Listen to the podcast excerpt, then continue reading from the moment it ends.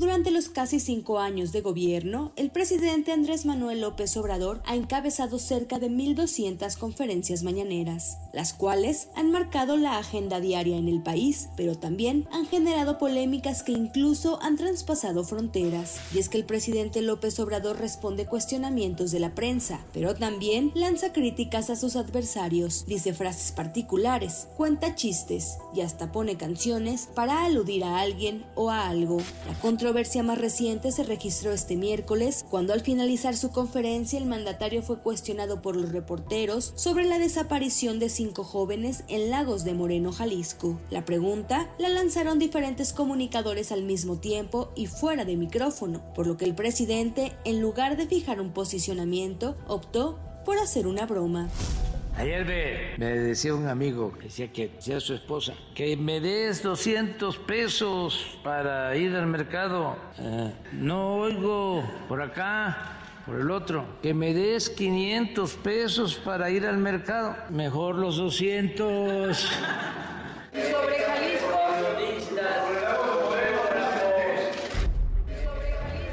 Muchos calificaron al presidente de miserable. Él aseguró que no escuchó a los periodistas y que todo se trató de una infamia de los conservadores, una de sus palabras favoritas. Pero no ha sido la única declaración del presidente que a más de a uno le ha hecho levantar la ceja.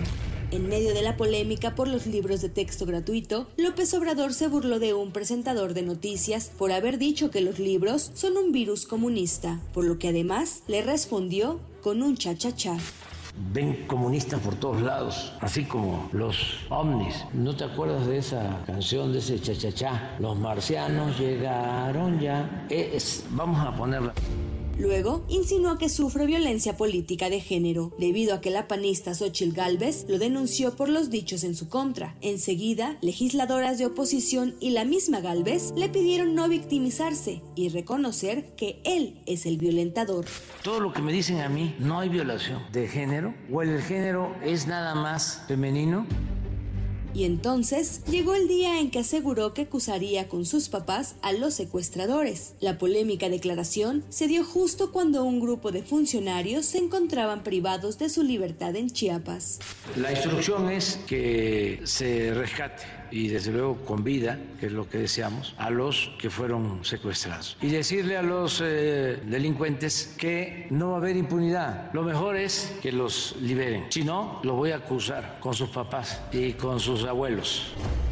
Nos queda claro que las declaraciones del presidente son polémicas y que en nuestro país ya lo conocemos, pero ¿qué pasa cuando éstas traspasan nuestras fronteras? En febrero pasado, el morenista consideró que la presidencia de Dina Boluarte en Perú es espuria, pues ejerció un golpe de estado técnico contra Pedro Castillo, mientras que un mes después aseguró que los jóvenes en Estados Unidos tienen adicción al fentanilo por falta de amor y falta de apapacho. Antes se dieron los ataques contra España y Panamá por rechazar su propuesta de enviar a Pedro Salmerón como embajador, pero cómo olvidar las tantas declaraciones sobre el coronavirus. Desde que se detectó en nuestro país, el mandatario emitió declaraciones imposibles de olvidar, una de ellas cuando afirmó que su mejor protección contra el virus era el amuleto llamado detente, o cuando recomendó abrazarse pese a las recomendaciones en el mundo de distanciamiento físico. El escudo protector es como el detente. El escudo protector es la honestidad.